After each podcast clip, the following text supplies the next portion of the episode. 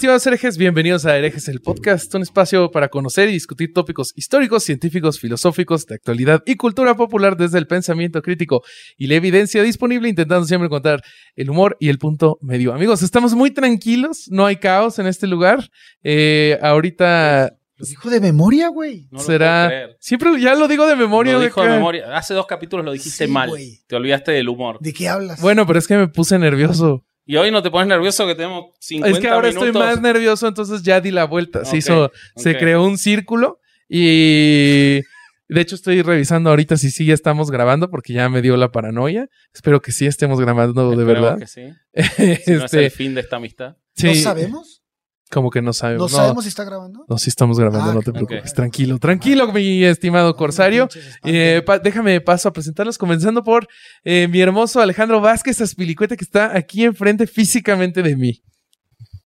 Estamos grabando en persona, no lo puedo creer. Estaba esperando que me digas vasco, no me dijiste vasco. No. Entonces no, no sabía si empezar a Eh, sí, eres tú, eres Ah, tú, ok. te lo prometo. Eh, estamos en persona y yo tenía la esperanza de que esta vez, que probablemente sea la única que grabemos en persona en mucho tiempo, fuera un episodio de dos horas, relajado, con cervezas, pero México, porque es México, en sus Yo digo que representaciones hay que correr al argentino. logró que tengamos que correr, así que va a ser un episodio corriendo. No puedo dejar de agradecer y de valorar todo lo que pasó el fin de semana en Guadalajara Ah, con, sí. con los legendarios. Eh, son unos divinos y una gente, todo lo que esperaba que fueran y más.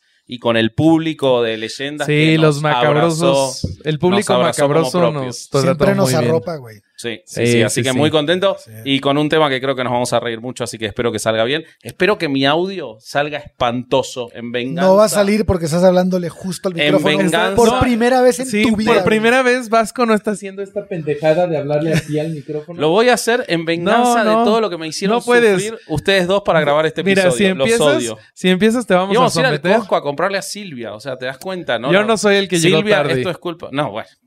Mira, Bueno, sí- lograste llegar tarde a tu propia casa, es increíble. no, no, Bueno, prese- presenta al corsario, por favor. claro que sí, mira, te presento a los conceptos de violación de este juicio de amparo llamado Herejes el Podcast. ¡Hala! ¡Wow! Ay, güey, estudió, güey. No, se lo pasó. Ah. Me lo, me lo pasó Moy IP. Me lo pasó. Moy IP. Muchísimas gracias por esa presentación, Moy. Yo sabía que al Corsario le iba a gustar. Muy ¿Qué, buena. ¿Qué muy opinas buena. de tu Me gustó presentación, mucho. Corsario? Es la primera vez que me presentas así en términos jurídicos.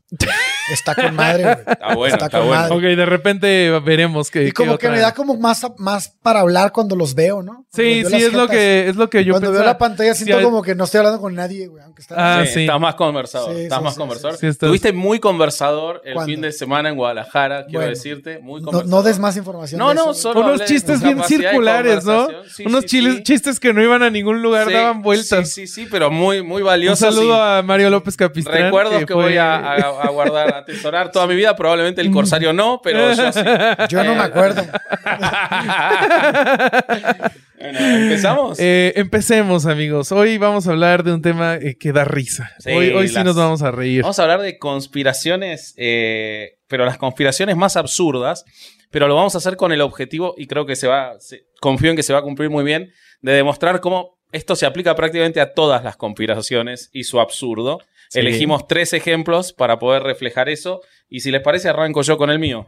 Adelante, ¿Sí por favor. parece? Sí, bueno, Dale. arranco con el mío y después este, leo lo que tengo acá. ¿Me parece? Eh, bueno, eh, yo voy a hablar sobre que Elvis, Elvis Presley, eh, que si quieren saber sobre la vida de Elvis Presley, eh, no miren la película. Esa mírenla si se quieren entretener, pero si quieren saber sobre su vida, escuchen Averiados. Ay, perro, Ay, Dios mío. Pero vamos a, yo voy a hablar sobre lo que pasó después de su vida, es decir, a partir de su muerte. Si es que Ah, se no, a ver cómo se murió. Yo he escuchado otras cosas. Yo Vive hoy- en una isla con Pedro Infante. Hoy me voy convencido de que Elvis está vivo. Y si les parece, les voy a explicar Ah. por qué. A ver. Bueno. A ver. Eh, en los 45 años, desde la muerte de Elvis Presley, muchos fanáticos han estado seguros de que en realidad fingió su fallecimiento para poder disfrutar de una vida relajada lejos de la fama. Mm. Desde su trágica muerte en 1977 ha habido innumerables avistamientos, vi- Así como ovnis. así como Ok, O ok. sea, ya Elvis es un críptido. Sí, sí, sí. Una del rey. Exacto. Que eh, al día de hoy tendría 87, 88 años si estuviera vivo. Entonces, vamos a contar eh, las más absurdas de estos avistamientos o los más interesantes eh, que comienzan desde el día de su muerte. Hay, antes de su muerte ya hay algunos elementos que llevan a los conspiranoicos, a esta gente hermosa. Ya le valió madres el micrófono. de la conspiración. Sí, te voy a hacer sufrir, boludo. Los teóricos de la conspiración a eh, creer que en realidad estaba vivo. Lo primero es que eh, se afirma, hay vecinos de Graceland que afirmaron que minutos antes de anunciarse su muerte, ya había salido un helicóptero de Graceland. Entonces hay quienes dicen que ahí se estaba escapando el verdadero Elvis Presley. O sea, no podía haber escapado antes. Tenía que escapar cuando se anunció la no, muerte. porque escucha, parece que la, la sospecha es que estaba todo organizado, porque dicen que si la muerte fue tan inesperada Ajá. ¿cómo puede- y pasó a las 4.56 de la tarde, es decir, a casi las 3 de la tarde, ¿cómo puede ser que entre esa hora y la mañana siguiente, en que se realizó el sepelio, le hicieron la autopsia? Lo embalsamaron, mandaron a hacer la urna, consiguieron las 16 limusinas blancas y un Cadillac blanco también, 500 rosas, seleccionaron la música y los grupos que la ejecutarían en el funeral, compraron la ropa para el acto, contactaron a varios sacerdotes, organizaron un dispositivo de seguridad de 200 hombres y planificaron todo el trayecto de la, eh, de la procesión fúnebre. Bueno, o sea, son muy organizados, por lo tanto, conspiración. No, pero además, bueno, pero hay que poner un punto sobre la mesa, güey. Si a ti te hubieran tenido encerrado ahí en un pinche cuarto de un hotel durante toda tu vida, pues yo creo que también te haces el muerto y te vas a la chingada, ¿no? Ah, sí, No porque al, final de, al final de su historia ya estaba para la basura, ¿no? Ah, Hay El manager, el manager lo cagó Y y... no, no sé por qué, bueno, esa es otra cosa. Siento que cantaba mejor, ¿no? Al final. Al final fue ¿Verdad donde que mejor cantaba. sí? Salvo en el último show, pero en los anteriores sí. En los anteriores era donde mejor cantaba. Pero eh, hay una falla en todo este plan perfecto. Obviamente, uno desde el lado racional dice, era Elvis Presley y tenía mucho dinero y tenía, era amado en Memphis, con lo cual cualquiera le iba a conseguir 500 rosas. O sea, no, no son Ah, cosas claro. imposibles de conseguir. Pero los conspiranoicos ya sabemos que no utilizan la racionalidad y creo que al final del episodio vamos a ver cómo se demostró eso muy bien. Pero hubo una falla en el plan perfecto, si volvemos al mundo conspiranoico, que es que Ginger Allen, eh, la última pareja de Elvis, aparentemente notificó al National Enquirer, a un diario sensacionalista, de la muerte de Elvis a las 11.30 de la mañana, cuando Elvis murió a las 14.56. Ah, cabrón. Ahora, yo no encontré ninguna evidencia de que esto sea cierto. Pero incluso si hubiera evidencia, sí ha pasado que una persona, que, que alguien este, anuncia eh, que pues, alguien se pone mal y alguien anuncia su muerte. Eso es verdad. Ajá, o sea, mucho, pasa verdad. mucho. Sí. Pero bueno, él se murió cagando, no se había puesto mal. Sí, no estaba bueno, pero ya estaba de la verga. O sea, ya tenía broncas, ¿no? De Sí, sí, sí, sí, sí. Eh, otra cosa que llama mucho la atención es que se supone que Elvis tenía una gira eh, y no habían preparado nada. Faltaban supuestamente muy pocas semanas para esa gira. Como si no, No hubiera existir. La- Es como Ah, si no fuera a existir. No estaban contratados los músicos, no se habían mandado a ordenar hacer el vestuario, que era una obsesión de Elvis, no se habían planeado ensayos eh, y no estaban ni siquiera los lugares determinados de la gira, para esa supuesta gira. Ahora, eso tampoco es de extrañar si se tiene en cuenta la situación en la que estaba Elvis con todo su entorno eh, y cómo él había terminado su última gira y había decidido tomarse vacaciones. Pero, por otro lado, si él anunció una gira que no hiciera nada de lo que había planeado, lleva a los conspiranoicos a eh, creer que esto no, no, era, no era algo que realmente se fuera a hacer. Pinches, Ah, o sea, pinches conspiraciones, conspiranoicos están de la verga porque muy organizado, no conspiración, mal organizado, no conspiración. o No, sea, pero además solo tienen una opción, ¿no? Ah, si no fue así, entonces fue así. O Sí, sea, no hay sí, más, güey. sí. Exacto, exacto. Por otro lado, días antes de la muerte habían desaparecido joyas, le desaparecían joyas todo el tiempo, había desaparecido su avión, él estaba vendiendo su avión, Eh, habían parecido, desaparecido la foto de su madre, bueno, eso no sabemos, pero no, no creo que sea se robó sus- suficiente. Eh, y un día después de su muerte, una de sus exnovias, Lucy de Barbón, recibió por correo una rosa de parte de Lancelot, que era el apodo que usaba Elvis cuando estaba con ella. Eh, otros elementos que construyen esta conspiración de que Elvis está vivo es que eh, cuando se intentó, días después de que lo entierran, se lo enterró contradiciendo todos sus deseos. Él quería que lo entierren junto a su madre, lo enterraron en otro lado. Alguien se quiso robar el cadáver y la familia no hizo nada para denunciar la- el robo de ese cadáver. Pero el tipo era estratosféricamente famoso, o sea, ¿qué, qué esperaban que pasara? Tal vez que eran una reliquia, así, una Pero no- y cosquilla. nadie, Ah, una reliquia nadie hizo nada. rey. Y nadie cobró el seguro de vida de Elvis, que era de varios millones de dólares, quedó sin cobrar. No hay evidencias de nuevo de que esto sea cierto. Esto es lo que dicen Eso los lo teóricos de la conspiración. Pero dicen cómo se iba a cobrar el seguro si no había cuerpo. ¿Por qué? Porque una de las teorías es que el cuerpo de Elvis que se encontró en el, en el féretro era un muñeco de cera. Eh, hay una autora, una autora que escribió un libro que dice Elvis está vivo, un, un libro de 1987, en el que ella dice que eh, el cuerpo que estaba ahí transpi- transpiraba porque hacía mucho calor eh, y que eso sería una evidencia de que era cera, porque los cuerpos verdaderos no transpiran. Pero, pero a ver, si vas a enterrar a una persona sin que esté ahí, o sea, sin que esté muerta, pues mejor entierras un ataúd vacío, güey. Y más siendo Elvis, ya después dices que Elvis se robó el cuerpo. Pero no metes una pinche madre de cera cuando cualquier persona que abra va a decir, ah, es una cera, Pero es cera. aparte, No dicen es que Elvis. fue bien o sea, rápido el funeral, ¿no? O sea, le armaron un muñeco de cera tan rápido. Este, y bueno, porque el muñeco Ya de cera ya estaba preparado, antes. ya lo Ah. De hecho, lo que dicen, porque parece que un primo de Elvis vendió eh, a Billy Mann, vendió al National Enquirer una foto del cadáver que sacó El en la ceremonia ¿no? íntima. ¿Cómo? El ex primo. ¿Por qué ex primo? Por lo Te que tú está quieras. albureando, güey. Te está albureando, güey. ¿Cómo caí? No mames. ¿Por qué? ¿Cómo caí? ¿Cómo caí? 131 Eso es por episodios. ustedes, amigos. 131 episodios y caí.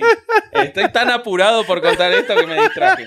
Me lo merezco. Muy bien, Eh, Durán, muy bien. No mames. O sea, lo hizo a propósito. Te aplicó. Para mí hizo todo eso de no preparar las cámaras, Sí, sí, de sí. no preparar Fue estratégico. para tenerme a mí distraído y hacerme caer. Fue sistemático, Bien, como bien, la iglesia católica. Bueno, eh, Billy Mann le pagaron 18 mil dólares por una foto del cadáver y el cadáver, según esa foto, ese número del National Enquirer es el más vendido de la historia. Si lo googlean lo van a encontrar. No es el de un cuerpo de 113 kilos. O sea, el cadáver no parece ser el de una persona como es el monstruo que era Elvis cuando Para se el murió. final. Pues sí, pero ya le habían sacado las tripas y todo, Por güey. supuesto, nunca vieron un cadáver, ningún cadáver se parece a la persona cuando estaba viva, o sea, no, y además que le hicieron autopsia, eh, lo embalsamaron, con lo Ah, cual bueno. probablemente el cuerpo era distinto, pero esa era la teoría. Pero les voy a contar una parte que es la que a mí más me gusta, que es que supuestamente el mismo día que se murió, el mismo día que se murió, empleados del aeropuerto de Memphis eh, declaran que vieron a Elvis comprando un pasaje solo de ida para Buenos Aires, Argentina, Ah, cabrón. Y que aparentemente lo pagó en efectivo utilizando el nombre John Burroughs, que aparentemente era el nombre que él usaba en los hoteles. Ahora bien, no hay ningún registro previo a este mito de que ese nombre fuera el que él usaba en los hoteles. O sea, O sea, buscaron un hombre que hizo un vuelo ese Sí. día, güey. y tampoco encontré ningún registro, puede que lo haya, de que hubiera vuelos entre Memphis y Buenos Aires. Pero bueno, eh, o sea, sería raro que hubiera sacado un vuelo con escalas para escaparse, Sí. ¿no? Eh, pero supuestamente se fue a vivir a Buenos Aires, en realidad Parque Leloir, que está en las afueras de Buenos Aires, donde lo recibió en el aeropuerto de Seiza en Buenos Aires una limusín y lo llevó hasta ahí. Y mucha gente dice haberlo visto envejecer en Parque Leloir en Buenos Aires. Eh, dice Jerónimo, Jerónimo Burgués, alguien que dedicó años a investigar lo de la vida de Elvis Presley, que eh, mientras el mundo lloraba la muerte del rey, él se vino a vivir a la Argentina con la ayuda del FBI, la CIA y la policía argentina en lo que es el secreto mejor guardado de la historia. Eh, y este periodista tiene, lo voy a acompañar las fuentes, videos de Elvis en la Argentina. Eh, Jugando fútbol con Hitler. eh, escondido, ¿no? Con Mengele.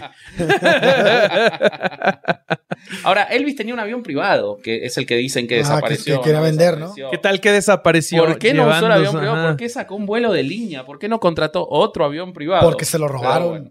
Otra, otra teoría que dice que se quedó en Graceland. Esto sería ya el colmo de la vagancia. Ah, Eh, porque supuestamente hay un tipo que el año después de la muerte, llamado Mike Joseph, sacó una foto a la pool house, a la casa de la pileta de Elvis, y se ve a Elvis.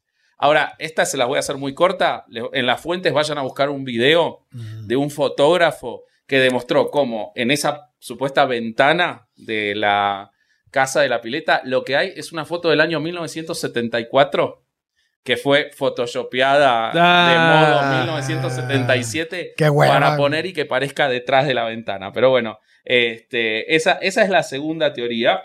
Dicen además que en mil no- en 2017 apareció ya viejito eh, en Graceland para conmemorar su propio fallecimiento rodeado de un montón de guardaespaldas. Entonces se ve a un barbudo que entra en Graceland y dicen que este, es Elvis. ¿Ven? Se fijan como todo tiene que ver con querer creer. Sí. Toda esta gente quiere Claro. creer. Pero les voy a contar lo más interesante de toda esta teoría.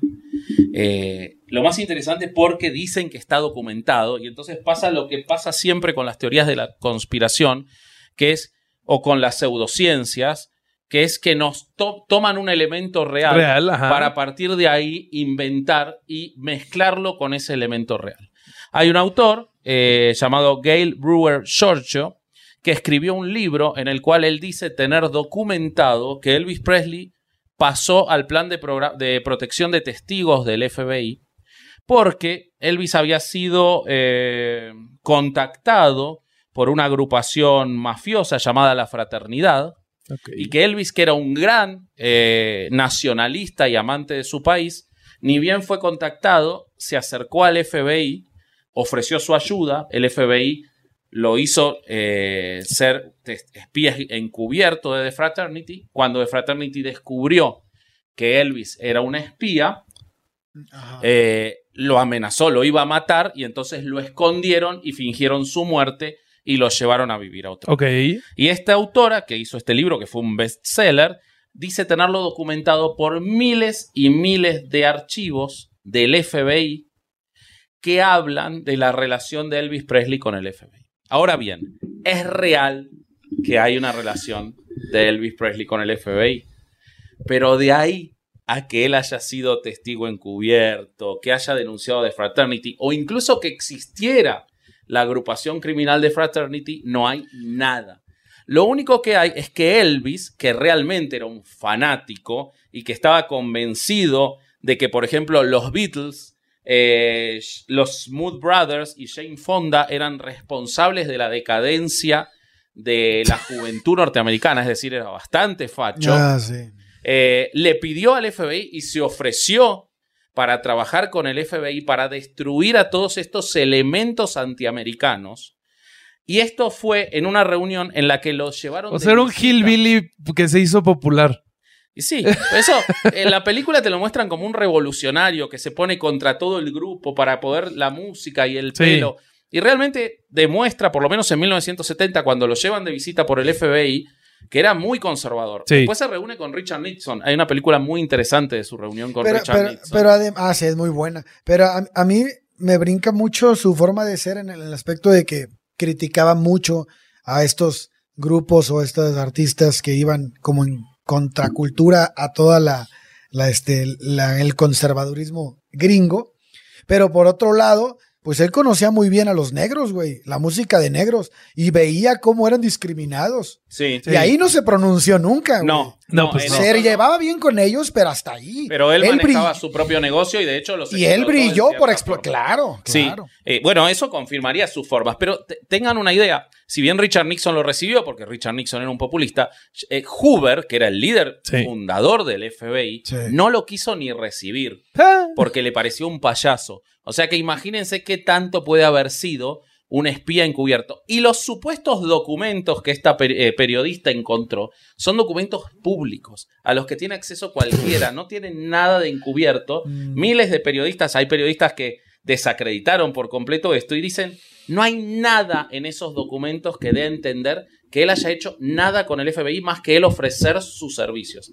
O sea, toda esa teoría de que él fue testigo encubierto es de nuevo parte del deseo de quienes necesitan una explicación para que Elvis no esté muerto y construyen su teoría de la conspiración, como funcionan las teorías de conspiración, a partir de algún elemento sacado de contexto. Claro. Y voy a cerrarles la historia de que Elvis está vivo con una evidencia que a mí me parece A contundente. ver. Si no los convencí hasta ahora, Dale. esta es, esta es la realidad. Esta es la verdad de que Elvis está vivo.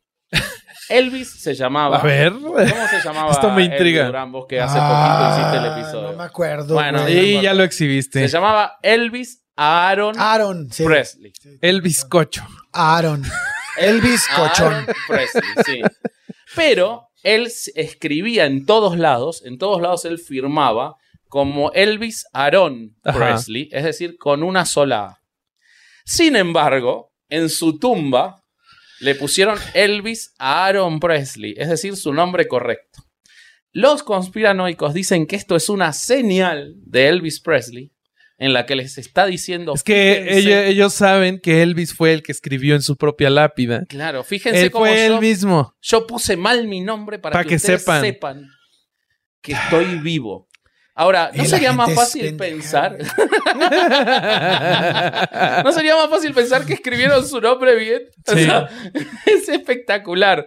Esa es la evidencia más contundente que tienen Ok. de que Elvis les dio una No, señal pues, de que está convencido que Es de- como una broma, ¿no? No mames. Es Pero muy de muy pendeja, ¿no? es increíble hasta Convencido dónde que de- para la necesidad de eh, justificar su- su propio deseo. Pero ¿cómo, cómo todas, las, todas las teorías de conspiración de artistas que, que se cree que no están muertos son muy parecidas, güey? Sí, sí, Paul sí. McCartney, Pedro Infante. Paul McCartney es al este, revés, ¿no? Es como se cree que está muerto. Pero la fórmula, sí, ¿no? La totalmente. fórmula es la misma. La de Avril Lavigne. Sí, sí, sí. Pero es algo muy novelesco. O sea, si vos lees las novelas de, por ejemplo, de Alejandro Dumas, del siglo Sí, sí. XIX, todos los personajes fingían la muerte y volvían Eh. a aparecer. Y era algo, era un elemento novelístico muy valioso, muy Sí. interesante. Entonces yo creo que darle eso eh, es quitar la realidad, que es lo que a los conspiranoicos le duele la realidad, les jode, necesitan otra que se acomode a sus deseos.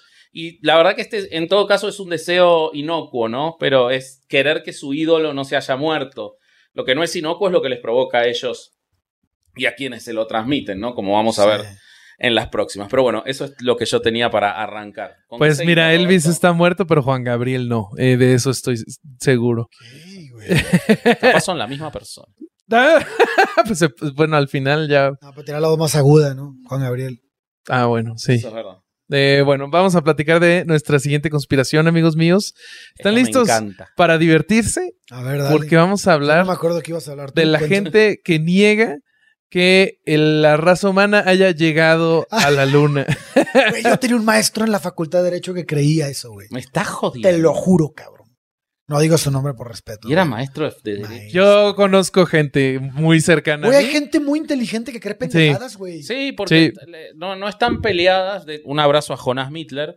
Pero eh, no está peleada una cosa con la otra porque la inteligencia no es un absoluto. No, no. Yo conozco, No un sí. absoluto. Mirá una persona muy inteligente, vos podés poner una persona muy inteligente que sabe que un compañero de podcast está llegando tarde y tendría que ir preparando el estudio para ganar tiempo Claro. y espera que llegue la persona Para que está empezar a llegando hacer tarde. eso, O sea, ¿no? Sí. La inteligencia no es un No, y, absoluto. y No, luego no, imagínate no. que su secretaria solo se sienta con cara de culo y no le dice nada, no. no Revisé el episodio, escribí mi guion del domingo. Revisé solo, yo lo estaba ayudando al mamón.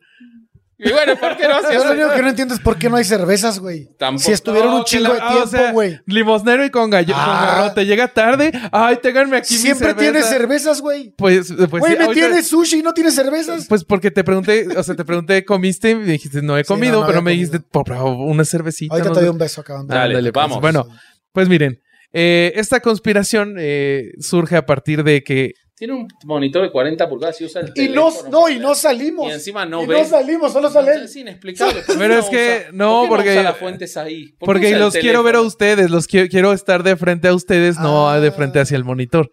Por eso Ah, tengo. de hecho, cuando vino Ana Julia sí le hicimos, pero bueno, esa es, ok. esa es otra historia. Eh, esta, esta teoría de la conspiración empieza cuando en la Guerra Fría. no ¡Puta mierda! Y tiene un monitor de 40 pulgadas y está usando el teléfono, ¿no? No dejemos de... de- eso. Digamos, vale, ¿Saben qué? eso. Ahora me voy a tardar un chingo y para Dale, que no lleguemos a nuestro te compromiso. 15 minutos. Vamos. Dale. ¿Cómo te fue en el viaje? Bien. ¿Todo bien? bien, bien. Dale, Puteador. vamos, Bobby. ¿De qué pasó hoy? No, no. Dale, güey, dale. Cuando quieran, ¿eh? Ya, dale. Ya Es más, empieza tu corsario. No, ya Ah. ¿quieres yo empiezo? ¿Quieres que lo haga yo? bueno, en el año 2021. Cierre, dale, vamos. Bueno, miren amigos, eh, esta teoría de la conspiración eh, eh, tiene como raíz eh, durante la Guerra Fría cuando empieza la carrera espacial. ¿Qué es esto? Que tanto la Unión Soviética como los Estados Unidos empiezan a competir a ver quién eh, coloniza esta nueva frontera que es el espacio, ¿no? Primero es la órbita terrestre con diferentes misiones, como fue Sputnik, eh, diferentes satélites que se empezaron a colocar en órbita. Después eh, y después se determinó que la nueva frontera era llegar a la luna, ¿no? Entonces tenemos a las misiones Apolo, que de parte de los gringos, que es donde, de donde viene esta conspiración, ¿no? Eh, la primera misión que llega a la luna es la misión Apolo 11, Ok. ¿no? Y se termina este programa en Apolo 17. Pues bueno, miren, de la gente, estas son encuestas recientes, eh, de 5 a 10% de los americanos no confían en la versión oficial de los eventos. En 2012 se hizo otra encuesta, 12% de los británicos creen que esto es una fabricación. Eh, de los italianos, 20% no creen que se haya llegado a la luna. Y en 2018 se hizo otra encuesta en Rusia que dice que tantos como el 57% de los rusos creen que nadie llegó a la luna. Y sí, bueno, bueno, pues ahí, les conviene. ahí hay intereses. Sí, no, Además- no, no, totalmente. Además, pensá que hay, algo, o sea, los, hay que ver ese 57% que representa de, de- de edades, sí. pero hay mucha gente a la que le, la criaron diciéndole, Diciéndole no, eso, sí. Con lo cual no, en no el- me extrañaría. No, no, no, pero bueno, bueno, este es de los factores que contribuye a que esta teoría de la conspiración sea tan Ahora, los italianos que sí creen que si te pasas la sal de mano en mano te vas a pelear con la otra persona, no creen que hayamos llegado a la luna. Sí, eso. O los que eso- se les cae el salario y se echan la sal para un lado. También. ¿Me estás oyendo, Patricia? De mi amigo Fernando Gámez no vas a estar hablando, por favor. pues miren, esta teoría de la conspiración tiene el nacimiento en un libro y es de Bill Casing, que él fue un oficial para la Marina de los Estados Unidos y trabajó como escritor técnico para uno de los, eh, eh, de los fabricantes de los cohetes de la NASA. Ahora hay que plantearse cuando decimos hay que leer más, hay que leer más, ¿no? Porque lo que yo- todas las estupideces que yo dije son de un libro, esto es de un libro. Sí. No hay que leer más, hay que leer mejor, me parece, ¿no? Porque Sí. no- ¿Por Las- qué publican esas Sí, estupideces? si te la pasas leyendo Deepak Chopra, pues Sí, Ahí está puedes, el resultado. puedes leer un chingo chambeadoras o vayas de noche o cosas así, ¿no? O el libro vaquero. El libro vaquero. Bueno, ese es más productivo que esto. Entonces, Yo creo que sí. Pues mira, como él trabajó para esta, esta compañía, él dijo tener conocimiento privilegiado sobre las misiones y escribió un libro que se llama Nunca fuimos a la luna, eh, la estafa americana de 30 billones de dólares. Y ahí Qué es donde... buen se- título, güey. Sí, o sea, está yo lo compro. Sí, sí, sí. oh, de lo que estamos hablando, güey. No compren libros pendejos. No lo compro, pero para cagarme la risa. Claro. Ah, bueno, bueno. Bueno, pero es que... el Pero es buen título, güey. Eh, sí, sí, sí, es buen título. Eso, eso hay que entregárselo al señor. Y pues bueno, la mayoría de las eh, conspiraciones que, que, que surgieron alrededor de la luna las podemos rastrear hasta el libro de Casing. Eh, la conspiración de Casing ganó popularidad en su momento gracias a que en estos años el público estadounidense tenía problemas de confianza en su gobierno. Porque recuerden que en el 71 se filtraron los Pentagon Papers que demostraban cómo la administración de Johnson eh, mintió sistemáticamente acerca de la guerra de Vietnam. No, o sea, no hay duda de que los gobiernos mienten. O sea, No, no, to- nadie, totalmente. nadie va a defender. Ahora, lo- el Pero- problema de la conspiranoia es lo mismo que hablamos siempre con, cuando hablamos, por ejemplo, en el episodio de Podimo sobre las... eh, La leyenda negra. No, el de las eh, conspiración pedófila en Hollywood. Ah, sí. En vez de contar a los pe- sobre los pedófilos reales, inventan otros. Entonces terminan encubriendo Sí. ellos. Los conspiranoicos son grandes encubridores de la verdad, al inventar verdades más difíciles. Pero es que acá se juntan varios factores, porque, o sea, eh, Estados Unidos venía de ya varios años de la Guerra Fría. Entonces, durante la Guerra Fría, las conspiraciones eh, para las que se adoctrinaba la gente para creer eran conspiraciones en donde los comunistas eran los culpables, ¿no? Claro. Entonces, de repente le sacan los Pentagon Papers, sale el escándalo Watergate, hubo un informe que, que detallaba diferentes crímenes de la CIA. Entonces, los gringos dicen, ay, ¿y si nosotros somos los malos? claro. Como el meme. y entonces eso hizo que la conspiranoia se volteara hacia el propio gobierno.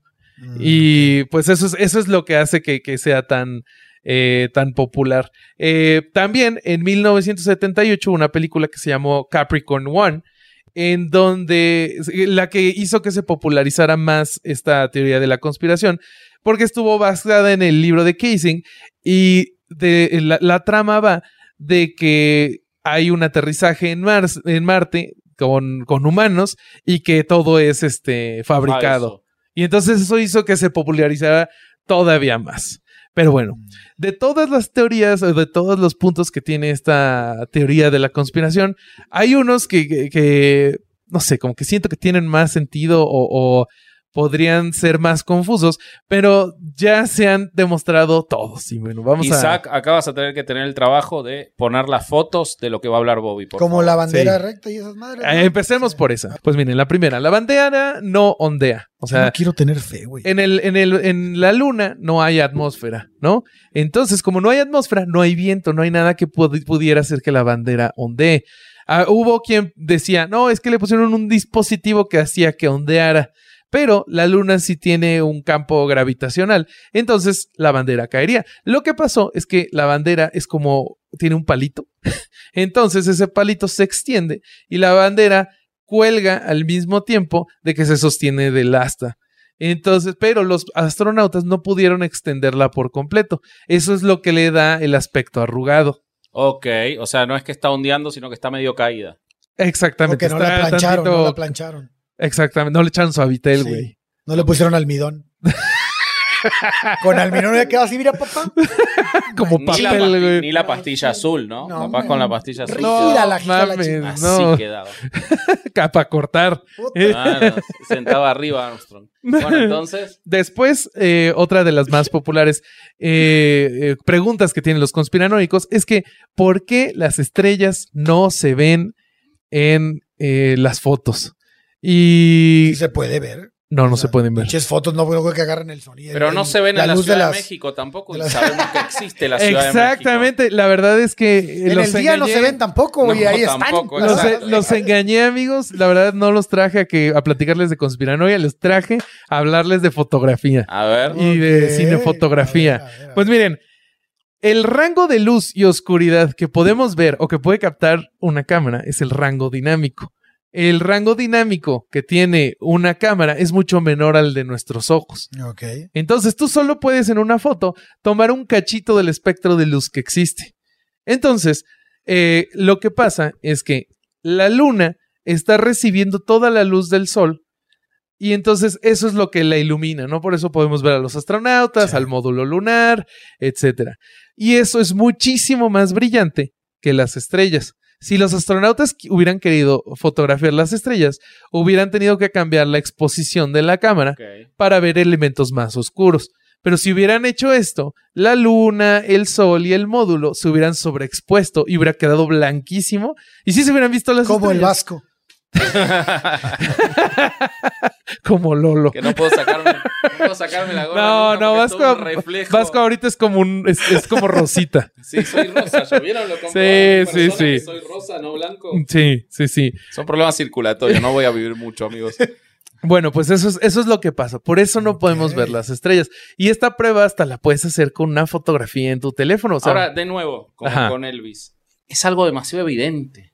O sea, es algo sí. eh, que, que no requiere un conocimiento sofisticado. Pero requiere las Algunas ganas sí. de querer saber la verdad. Y, y requiere quitarte las ganas de querer ser mejor sabiendo un secreto que Eh, nadie sabe. Y también que, te- que tengas en tu cabeza lo- las, el ser escéptico, güey. O sea, Qué el cu- lindo sos. Gracias. Eh, el ser escéptico, güey. Pero bueno, le- si quieren, vamos a pasar a las más complejas, porque esas Vamos. todavía están. eh, Hay más complejas. Hay más complejas. Como la huella, Luna. Eh, sí es parte de. O sea, has visto que en esa foto Sí. dicen que las sombras no tienen sentido, ¿no? Que deberían de verse como si la luz solo viniera desde un lugar. Ok.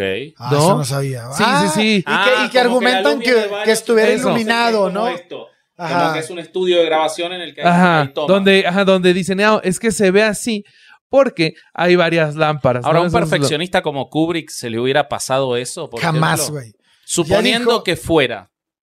Pero ya dijo Lolo que no pudo haber sido porque hubieran tomado 70 Es que mil esa, tomas, güey. esa es otra explicación, que hubiera sido imposible hacerlo en secreto por la cantidad de cosas que Hay un hubiera chiste. hecho Kubrick, ¿no? Eso, eso lo dice... Hay un eh, chiste buenísimo que dice que Kubrick no pudo haber sido porque él era amante de grabar en locación. sí lo hago, pero me llevan a la luna.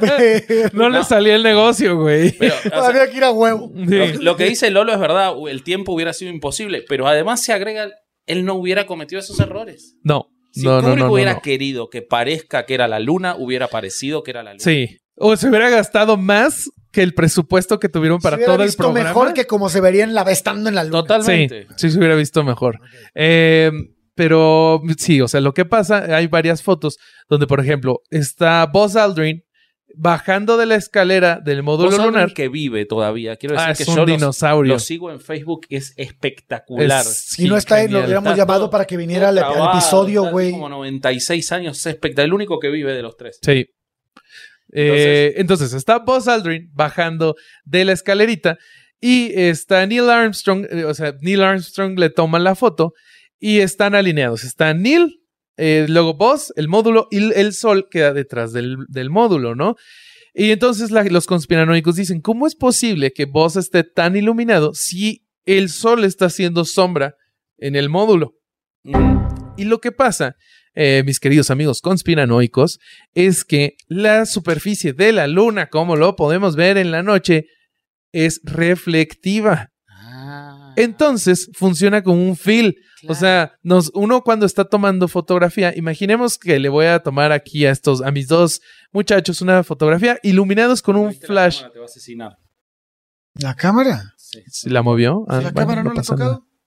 De alguna forma se Ya no la toques durante. Entonces- si les tomara yo una foto con el flash desde la derecha y ninguna otra fuente de luz, su lado izquierdo saldría completamente en sombras. Ok. Pero si yo quisiera contrarrestar y recuperar algunos de los detalles que estarían del, otro lado de su cara, puedo poner una superficie reflejante para que sirva de relleno. Entonces el flash va a rebotar en esa superficie y voy a poder ver, recuperar. Eso es lo que pasó. La superficie de la luna es Es reflejante. reflectante y eso permitió que pareciera que se estaba usando un estudio. Es correcto. También otra de las cosas que pasa, hay una de las fotos eh, que se toma desde una de las camaritas que vienen en el, en el módulo lunar. En el módulo lunar, en las patas, habían cámaras que cuando aterrizó se desplegaron y empezaron a, a tomar fotos y a grabar. Entonces, en una de esas fotos hay una luz muy, muy, muy, muy, muy brillante. Y entonces esa es la foto que dicen, ah, ahí se les olvidó una de las luces, por eso se ve tan brillante. Esa luz es Neil Armstrong, porque el traje es 95% reflejante de la luz. Wow. Entonces se ve muy brillante porque es Neil Armstrong. claro, claro. Y hay, hay una demostración buenísima que hizo Nvidia, la compañía que hace tarjetas gráficas, en donde simulan todo esto y es espectacular. Se las voy a poner en el link de la Pero descripción. aparte, es- creo que en esta teoría de la conspiración es mucho más fácil porque muy poca gente sabe cómo chingados lo que ocurre en la luna si tomas una foto. Sí. O sea, no había mucho, pero lo que, no, lo que no sé por qué no considera la gente que cree en estas cosas es que había todo un país que era potencia mundial en ese momento, enorme, que hubiera hecho lo que fuera por demostrar que esto fue mentira, güey, que era Sí. Rusia, güey. sí, sí, sí, ellos O sea, pudieron... si eso hubiera ah, sido mentira, no mames, Totalmente. así lo sacan, Sí. güey. Totalmente, totalmente. Y además, eh, lo, o sea, además de todo lo que puede demostrar que todo eso es falso, está todo lo que demuestra la tecnología, la física y la ciencia que se aplicó Sí. para hacerlo. Y además, si lo hubieran fingido, lo hubieran fingido de forma tal que hubieran llegado antes y no hubieran sido Bueno. 11 Apolos, Sí. que hubieran eh, Claro. llegado más veces, si era si lo dejaron de hacer por lo excesivamente caro que era. Sí. Si no hubiera Y sido así, cambiaron las prioridades. Ahorita les pero- platico y un hubieran poco querido seguir fingiendo, lo manejan de otra forma. O sea, Sí. no o sea, el problema de los conspiranoicos es que ellos te exigen a vos que vos les demuestres que sus absurdos teorías son falsas. Sí. Cuando la realidad está comprobada ya. Sí. Sí, te piden que les pruebes el, el negativo. Pero bueno, les sigo platicando rápido esta, las, las ocurrencias de estos señores. Eh, alrededor de la Tierra, amigos, hay una zona eh, cargada de partículas que conocemos como el cinturón de radiación Van Allen. Esta zona es muy peligrosa. Si te quedas mucho tiempo ahí, eh, puedes tener toda clase de problemas a causa de la radiación. Entonces los conspiranoicos dicen, ¿cómo carajos pasaron por ahí de ida y de vuelta sin morirse por la radiación? La explicación es bien fácil, es como los que caminan en fuego. Si pasas rápido de ida y si pasas rápido de vuelta, no te pasa nada. Claro. Esa es, esa es este, sencilla de explicar. Uy, les traigo otra de, de esta es de cine. A ver. Eh, miren, la película se dicen los conspiranoicos eh, que se, se grabó en velocidad normal, pero se editó para reproducirse en cámara lenta. No, esa es, es una que dicen, ah, mira, si aceleras, los güeyes están brincando así como en, velocidad normal. Eh, pero aquí tenemos dificultades técnicas, porque eh, se deberían de generar fotogramas extra para, eh, ¿cómo se llama? Poder, para poder llenar los huecos al momento de que estás grabando este, esta- estas cosas. Por ejemplo, cuando tú estás viendo una cámara Phantom en el fútbol, esas cámaras graban hasta mil cuadros por segundo. A diferencia de las cámaras del Apolo 11 que graban 10 cuadros por Claro. segundo. O sea, imagínate 10 Era casi fotografía. Ajá, o sea, imagínate 10 cuadros por segundo. Lo, este, lo quisieras hacer al doble de velocidad, se te hace 5 cuadros por segundo. Es lentísimo. Se, ve- se vería todo cortado y, y sería súper obvio. Además, hay otra limitante, que es que eh, el disco magnético más avanzado que, que tenían en esa época solo podía grabar hasta 30 segundos de cámara lenta. Y pues se grabaron en esta misión, en Apolo 11, 143 minutos de slow motion. O sea, necesitarías 47 minutos de grabación a esta velocidad para obtener los 143 minutos. Claro. Imposible. Eh, y a- a- algunos este, conspiranoicos preguntan, ¿podría ser que la NASA tuviera un disco de mayor capacidad que los disponibles en el mercado? Y pues sí es posible, pero yo no creo que uno tres mil veces mejor que el mejor disponible. Eh, y ya casi acabamos con la luna, amigos. Eh, ¿Por qué se suspendieron las misiones a la luna? Pues la prioridad... no hay nada que ir a la luna otra vez, ¿no? Y aparte es Sí carísimo. hay, o sea, No, sí, sí, hay, sí sí hay, hay- cosas para sí hacer. hay De hecho, cosas- ahora van a intentar ir de vuelta. Pero ¿qué Pero- hay que hacer en la luna? Y hay que tratar Sí. de, por lo menos, por empezar, hay que tratar de generar eh, O sea, una, me- espación una estación permanente. Sí, bueno, Sí. pero en esos tiempos no había que no había forma de hacer eso, güey. No Es que ve, Era hay- tecnología, carísimo. Era Primero- carísimo. Primero, la primera razón por la que se suspendieron temporalmente estas misiones es porque Estados Unidos ganó la Guerra Fría, ganó la carrera espacial, Rusia nunca llegó, logró llegar a la Luna y dejaron de intentar. Entonces, ¿para qué sigues demostrando? O sea, fue carísimo. Pero también el rating, ¿no? ah, también. Sí, O sea, la- lo que yo alguna vez vi es que después de dos o tres misiones, el Eh, público empezó a haber norteamericano desinterés. perdió interés. sí. Empezó a, o sea, las Se primeras hizo misiones- cosa de... las O sea, es como el episodio del gauchito. Exacto, como el episodio del gauchito, este, pero el primero que se grabó del gauchito, es el, el inédito. No, porque se-.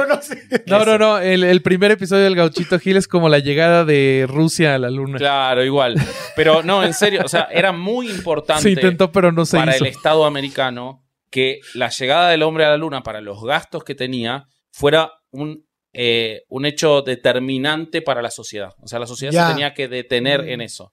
En el momento en el que se dieron cuenta que a la gente no le interesaba, Sí. eso quería decir que no le servía para la guerra. Porque la Guerra Fría era una guerra del interés del capitalismo contra el, el comunismo por el interés de la sociedad, de la humanidad sobre esas formas de pensar. Sí, Entonces, ideológica, ¿no? Tenían que buscar otras formas, que este, a- ahí después eh, aparece la, la guerra del espacio y todas esas cosas que terminan eh, ahogando a, a Rusia, eh, pero, pero e- ese, ese elemento fue determinante. Claro. Y en lo que se enfocaron Después de esto fue en el programa de transbordadores que fueran para lanzar, lanzar satélites y lanzaron un chingo de Que satélites. eso sí te deja lana, güey. Eso sí deja lana. Y en el programa de la Estación Espacial Internacional. Claro. Ok. Y bueno, y ahorita, o sea, para eh, como dato cultural, el, el mayor reto que tienen para poder volver a la luna es el polvo. El Oh. polvo es súper abrasivo, el polvo lunar es súper abrasivo, eh, causa irritación en los ojos y en los pulmones. Lo, no han encontrado una forma de mantenerlo afuera del módulo lunar. O sea, si un astronauta sal- sale a, a andar en la luna y vuelve, aunque tengan de esos eh, sellos de vacío y con cepillos, no pueden, no han encontrado la manera de mantener el polvo afuera Voy a prestar tu aspiradora que camina, güey. y se la ponen encima. este, y, y el también el problema es que para lo- los trajes no han encontrado una forma de hacerlos eh, impermeables a este polvo. Y un traje que se use más o menos unas 24 horas en la superficie lunar Se llena en, queda casi- queda casi inservible. No Wow. Entonces no saben. O sea, eh, tendrían que llevar decenas de trajes. Es no, y, las, y las las- los módulos se dañan, eh, los land, los rovers se dañan. Pues es todo como se vivir en. Tampico. Todo Sí. se pica, la verdad. Ándale, Sí, los autos sí. Destruidos, sí. mierda, güey. Sí, sí, sí, Y sí. pues, y la- bueno, na- ta- la- Tampico Ajá. en realidad nadie llegó a Tampico nunca. Sí, no, tampoco. Las tortas de la barda son un mito, no Sí. existen. Sí, sí. Y Es lo único como- que es real son los aliens. O sea, hay una nave alien en el mar Ajá. y lo que, Eso sí. lo que uno cree que sería Tampico es un holograma. Exacto. Sí. Creado por los aliens. Ajá. La Sí. única persona que ha entrado a, a Tampico es este. ¿Cómo se llama el de Monterrey? Este. El- Ay, El que llevó el Sí, ¿cómo ¿Chavana? Chavana, Chavana. Dicen que vos entraste varias veces en Tampico. No sé si a Tampico, pero eso es otra historia. Eh, y bueno, y la última, la última, antes de, bueno, ya que terminamos de hablar cochinadas, eh, es que se en 2009 se hizo un mapeo entero de la superficie lunar. Y en ese mapeo uno puede encontrar todas y cada una de las misiones que se han hecho a la luna y todos los elementos que se dejaron, los módulos, todo, todo, todo. Y O está sea- igualito. pero si no creen que, o sea, es- probablemente creen que la Tierra es plana, que la Luna no existe. O sea, no, no- ese argumento no les va, ningún argumento les No, sirve porque no. no. es para ellos esto. Y pues así, así es, amigos, como realmente sí llegamos a la luna de manera irrefutable si es que uno tiene ganas de mirar las pruebas. De verdad, yo siento que estas son cosas que con, o sea, con la cámara de tu celular te puedes poner a ver cómo funciona eh, la exposición. O sea, a mí- o sea, si alguien aquí cree que no llegamos a la luna, a la luna, por favor, investiguelo y haga las pruebas. Hagan Ahora, las qué pruebas. ustedes. ternura da cuando volvés a encontrar esos artículos. Yo me acuerdo cuando estaba en primer año del secundario, 1995, Ajá. y nos dieron un artículo en. Ni siquiera fue en ciencia, fue en técnica del estudio. ¿Vieron? Donde te enseñaban a resumir. Sí. Ah, sí. Que- y el artículo, no me olvido más, se llamaba Para no perderse en la Internet. Y el artículo Ah, sí, explicaba qué era Internet. Lo leí. Y decía que iba a ser la fuente en la que se iban a acabar las dudas del hombre porque iba a ser la biblioteca universal. No, man. Claramente todavía no existía Reddit. Después de una pausa que de la que nadie se va a enterar. No, la magia de la edición va a ser imperceptible.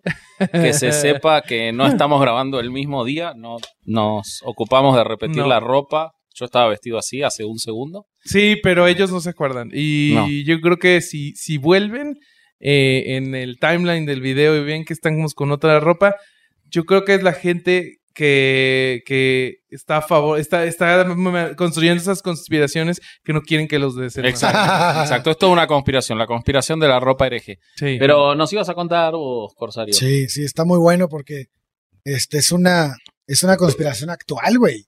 ¿Ah, sí? Sí, muy actual. 2021. Seguro se van a acordar, güey. A finales de 2021, este, empezó a haber un movimiento medio extraño en Estados Unidos, Ajá. preferentemente en ciudades como Pittsburgh, Memphis. Y Memphis siempre llega Siempre Memphis, güey. Sí, yo creo que eso es, es algo muy averiados. Sí, sí, sí. Y LA, ¿no? Ajá. Este, en estas en estas tres ciudades, en estos, tre- en estos tres estados, empezó como a haber un movimiento muy fuerte de una idea que surge a partir de, ahorita lo voy a platicar, el creador, el, el, el que aterrizó la idea, ¿no? Ajá. Que este es Peter, Peter McIndoy, y este, y él empezó a decir que los pájaros no eran reales. Ah. Todos los pájaros. Todos los pájaros. A ver, y, y- bueno, ¿puedo- pues ¿ya puedo hacer preguntas? No, no, No. espera, espera, espera, espera, espera, espera. Tengo muchas preguntas acerca Los- de esto. Él dice, los pájaros no son reales. Los pájaros eh, son realmente máquinas del gobierno creadas para vigilar a la sociedad gringa, ¿no? Ok. Entonces, ¿Y dónde empieza a publicar esto? ¿En la red? él empieza, no, él, él va caminando por las calles de, de este, no sé si ir a Los Ángeles o uno de estos tres lugares, y, y los micrófonos llegan a él porque está el movimiento eh, más fuerte de este político de Trump. Ok. Entonces, al, al- al estar en este movimiento es cuando él tiene acceso a los micrófonos porque alguien está entrevistando gente en la calle y él dice esto. Los pájaros no son reales.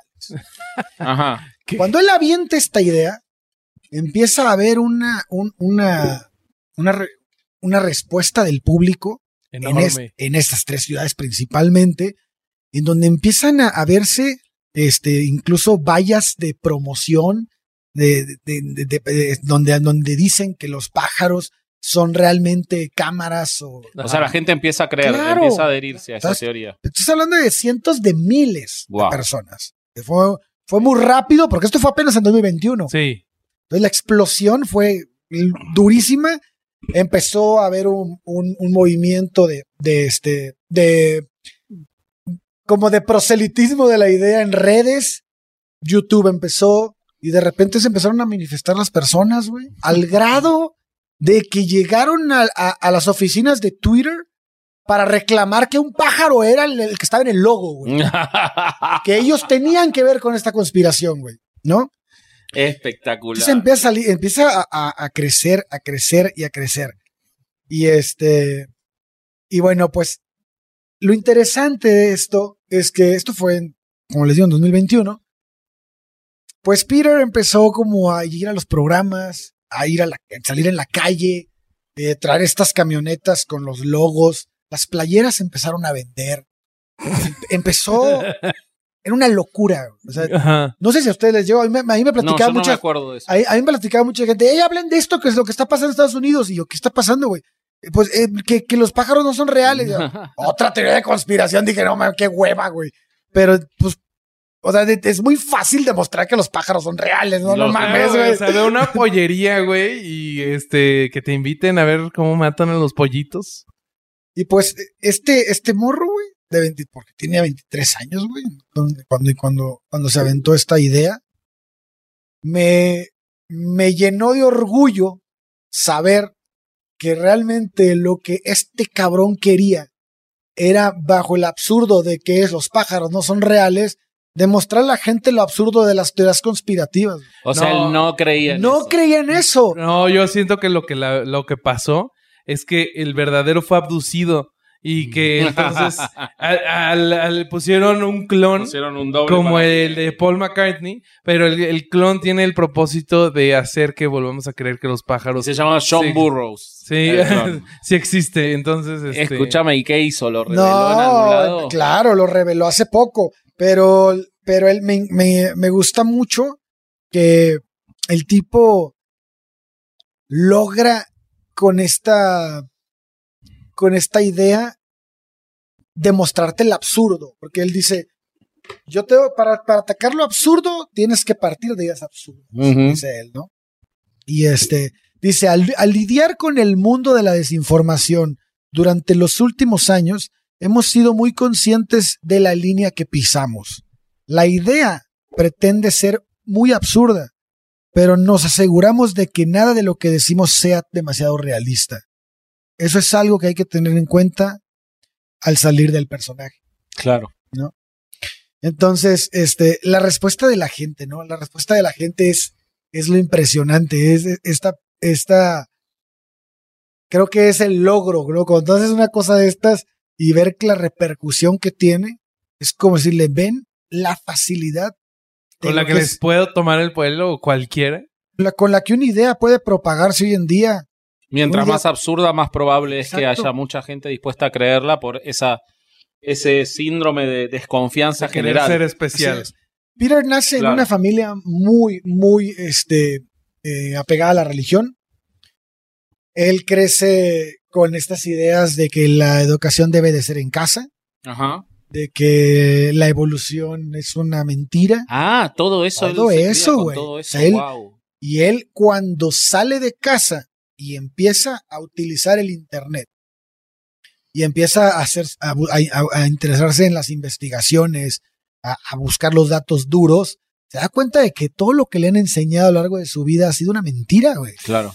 Entonces, de ahí viene, él cuando va caminando en las calles y está en esta, este proselitismo de Trump, él empieza a ver cómo está todo este desmadre de las razas otra vez, de la discriminación, de, de, de los, los que ricos contra los pobres, el- bueno, en fin, todo lo que ya sabemos, ¿no? Y todas las teorías conspirativas que hay, güey. Claro. Cuando él ve eso y le pasan el micrófono, dice que lo primero que se le ocurrió fue, güey, los pájaros no existen. Fue como, como, como ves lo pendejo que se oye, pero se lo creyeron. claro. Pues Cuando él ve la repercusión de la sociedad, dice, ok, voy a hacer algo con esto. Y empieza a contar raza. No. Toda la raza que lo sigue en vivo es raza que sabe que es puro pedo. Ah. Pero la raza que está reaccionando en internet, no. No mames. Ajá.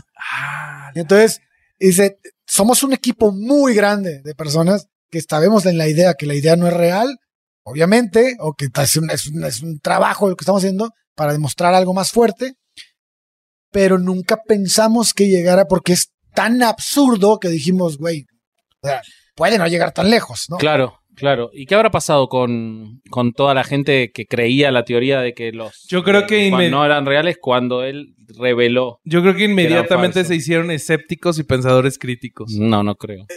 Lo, lo que, o sea, no, han- no han salido los resultados de que de si sigue la- siguió la, la Por teoría. eso, a ver, capaz siguió sin él. Pero lo que está cabrón es que muchas veces las personas que son destapadas de un engaño a ese grado, o sea, nadie quiere sentirse estúpido. No, por supuesto. Entonces, muchas veces aplicas la de es broma, güey, ¿no? A huevo. ¿Por qué a me huevo. a ver No, porque es algo que usamos aquí. Pero ¿no? son capaces. Él es broma, ¿no? Pero lo que dijo Bobby al principio, son capaces de hacer eso, ¿eh? Son capaces de decir, ah, no, seguro que lo agarró la CIA y lo hizo callar. Es que eso pasó con los de. QAnon, o sea, ahora que se metieron al Capitolio y, y personajes como Q Shaman, el tipo que traía el, el bisonte Ajá. y iba sin playera, él era de, de las figuras más prominentes y ahora los que están afuera de la cárcel y que no están en ningún tipo de proceso penal, dicen que él ya cambió de bando. Ah, Y mira. entonces esa es de las cosas que a él lo hicieron como recapacitar y decir, pues, Claro. me abandonaron, o sea, están... Sí, sí, sí. Ahora, es increíble eh, lo que probó este flaco, ¿no? Que, o sea, somos capaces, bajo las circunstancias adecuadas, por ejemplo, el, el, el panorama que generó Donald Trump en los Estados Unidos, toda la cuestión de la conspiración, que yo creo que es exponencialmente más fuerte después del 11 de septiembre. Una que adrede dejamos afuera porque estábamos buscando cosas que, que pudieran dar risa, ¿no? Dentro de todo, Sí. pero eh, creo que a partir del 11 de septiembre y de Zeitgeist y todas esas cosas, eh, hay una tendencia muy grande a no creerle nada al, al- al Estado, al gobierno, mucho más Mm. que antes y además mucho más mediático y lo que este flaco prueba es excelente, es Es buenísimo. no importa lo absurdo de la idea. Se va, va a haber gente que está sino lo masivo de la idea. Hay gente que está dispuesta a creerlo. Pero fíjate, el- la responsabilidad social que trae Peter está buenísima, güey, porque el cabrón fue a Canal 5, fue a todos lados a decir, hey, güey, es puro pedo. güey". Ah, sí. Ay, Sí. XHTV. O sea, hizo, hizo, un caga, hizo un cagadero, hizo un cagadero mediático para demostrar, porque finalmente esa era su, eso- ese era su objetivo.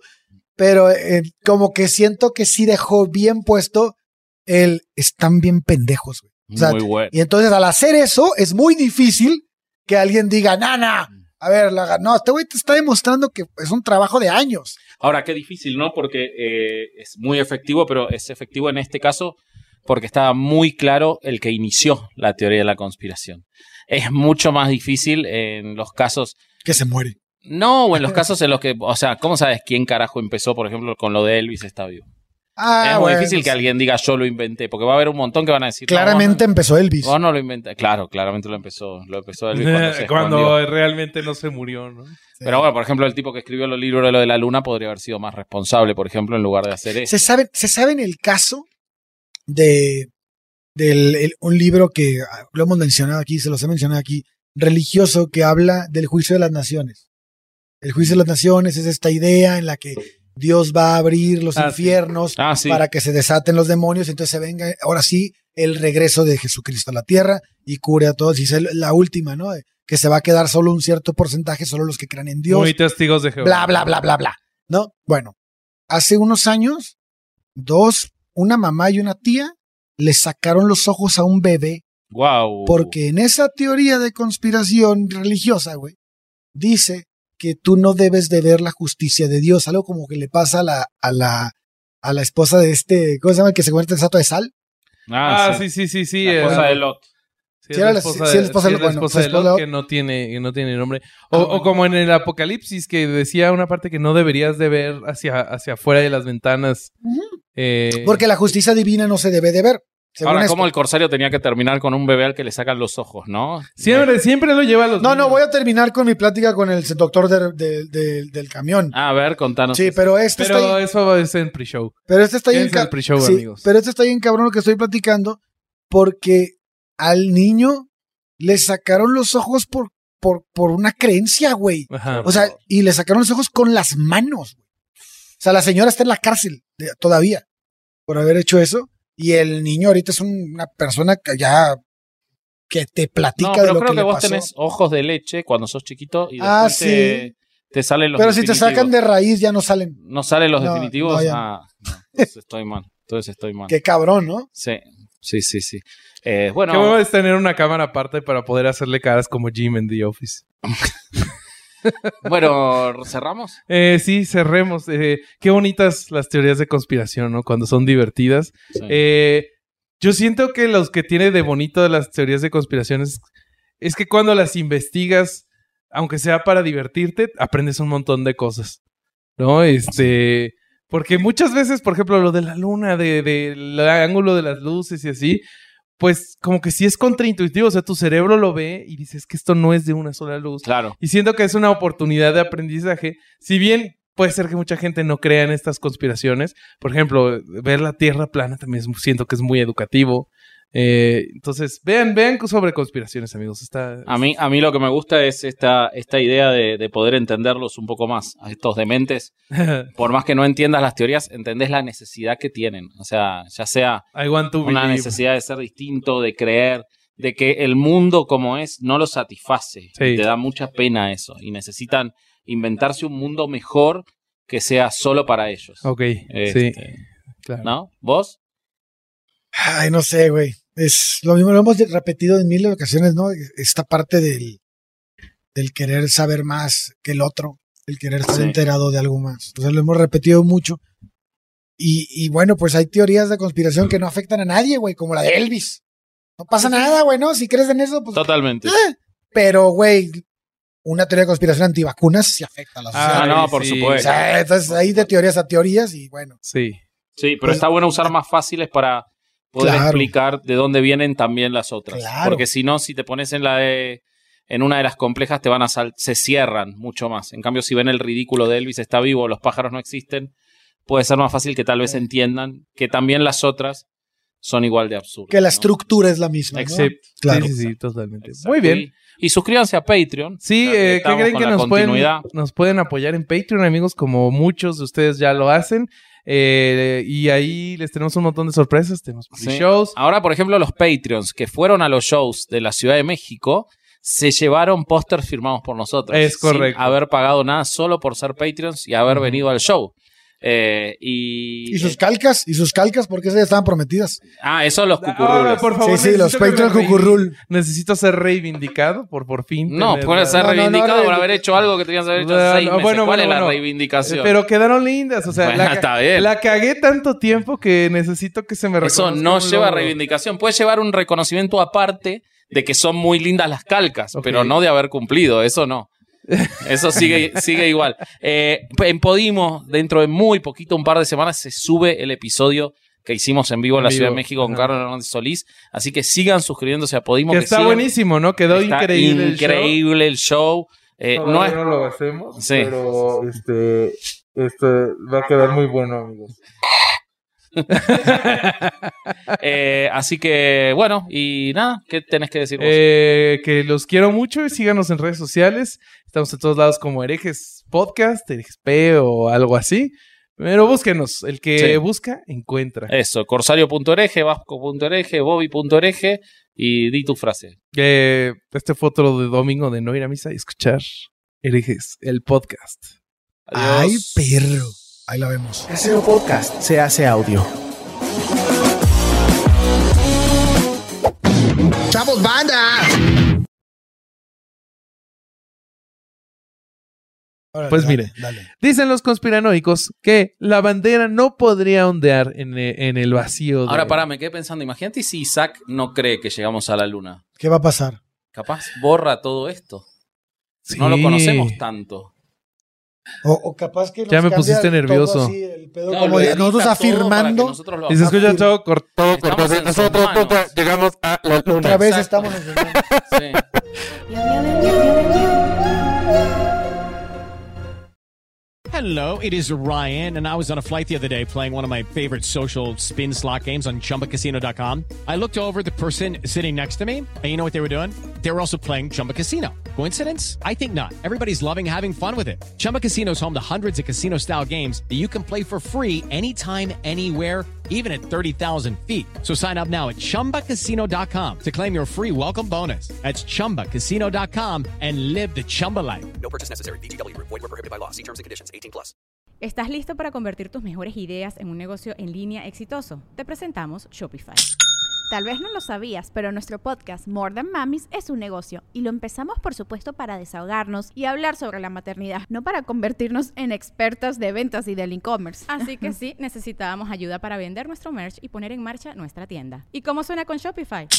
Llegó otra venta. Shopify es la plataforma de comercio que está revolucionando millones de negocios en todo el mundo. Ya seas un emprendedor desde tu casa o desde donde sea, Shopify es la única herramienta que necesitas para iniciar, administrar y hacer crecer tu negocio sin dificultades. Con Shopify puedo gestionar pedidos, envíos y pagos desde cualquier lugar, brindándote toda la información y estadísticas de tus ventas al detalle. Regístrate para un periodo de prueba con tan solo un dólar al mes en shopify.com barra sonoro, todo en minúsculas. Ve a shopify.com barra sonoro para llevar tu negocio al siguiente nivel. Shopify.com barra sonoro.